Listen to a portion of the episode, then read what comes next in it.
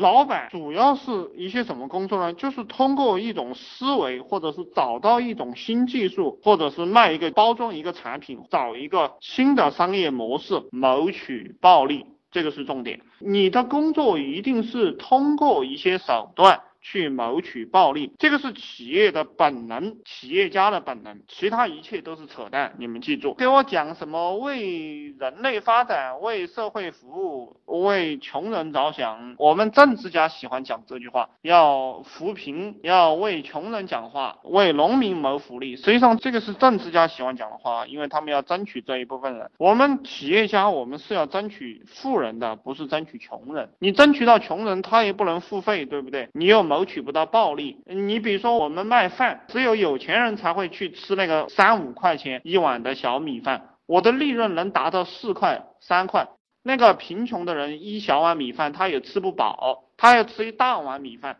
那一大碗米饭，你只能卖它一块钱啊，累死累活你也赚不到钱，对不对？所以我讲一下那个雕爷牛腩，包括皇太极，还有一些什么叫个鸭子，那这些比较出名的这些品牌能够谋取暴利的，它就是卖的一种谋取暴利的思维。而不是薄利多销的思维，而且我告诉你们，投资人投资你的话，他也只会投资这种暴利产品、暴利项目，不会去投资你那个。呃，可能这些投资人他不会给你讲明这个道理，但是大家都懂，只要经过商的人，有一定社会阅历的人，或者说口袋里赚到钱的人都明白这个思维。为什么这个时代穷人很难翻身？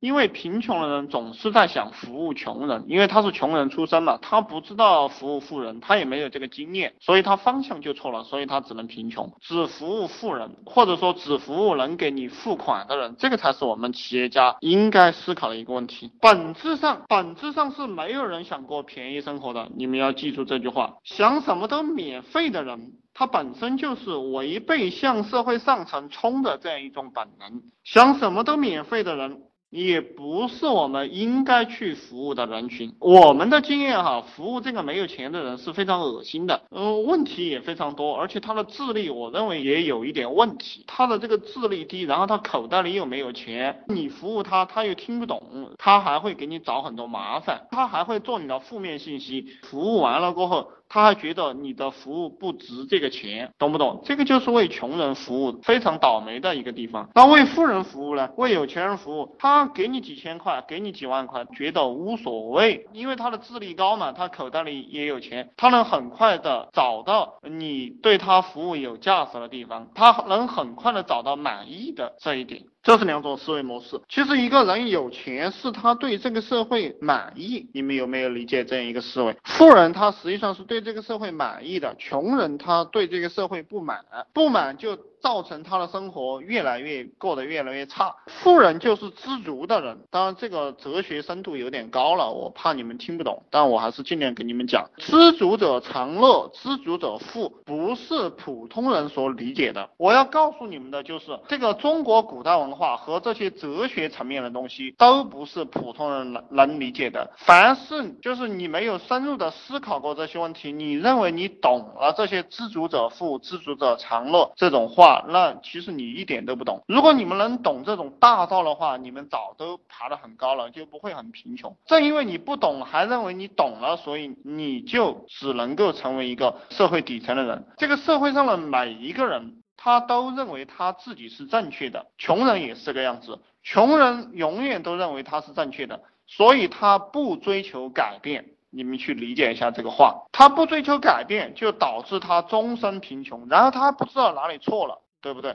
呃，一个富人他总是在否定自己，总是在找自己的问题，总是觉得哪里不对，总是想去改进，总是想去优化。就是说，不同层次的人，他都认为他是对的，对错实际上是没有一个根本性的说法。但是你要想成为一个富人，你是不断的在否定自己；你想成为人上人的话，你是不断的在前进。然后你们认为我哪里讲的，你们想听仔细的，想听仔细的，你们可以继续问哈。我知道有一个 O 二 O 的教育，就在线教育，现在做在线教育的很多。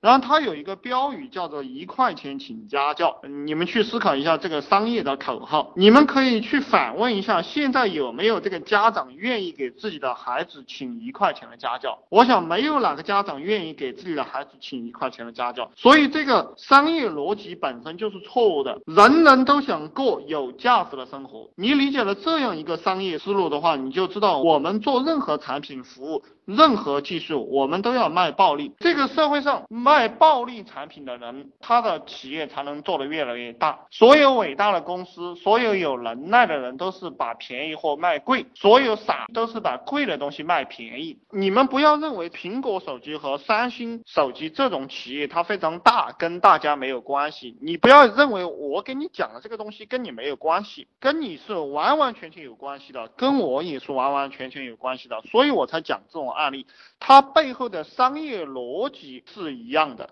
记住，有钱人就是大企业的商业逻辑，能赚钱的商业逻辑是一样的。所以，我们做企业，我们要找到最好的商业逻辑去做企业，而不是随便拿一个商业逻辑、商业的思维来指导我们去行动。那这个样子，你就是个卖红薯的，对不对？你的那个脑袋是开小饭店的脑袋，卖红薯的脑袋，是路边摊的脑袋的商业思维。你想把企业做大，天方夜谭。你用苹果手机，用三星手机，它的这样一个思维来经营你那个小店或者经营你那个小项目，你相当于给自己安了一个翅膀，如虎添翼吧。你是一只老虎，也就如虎添翼；你是一只蚯蚓，也叫如秋添翼吧。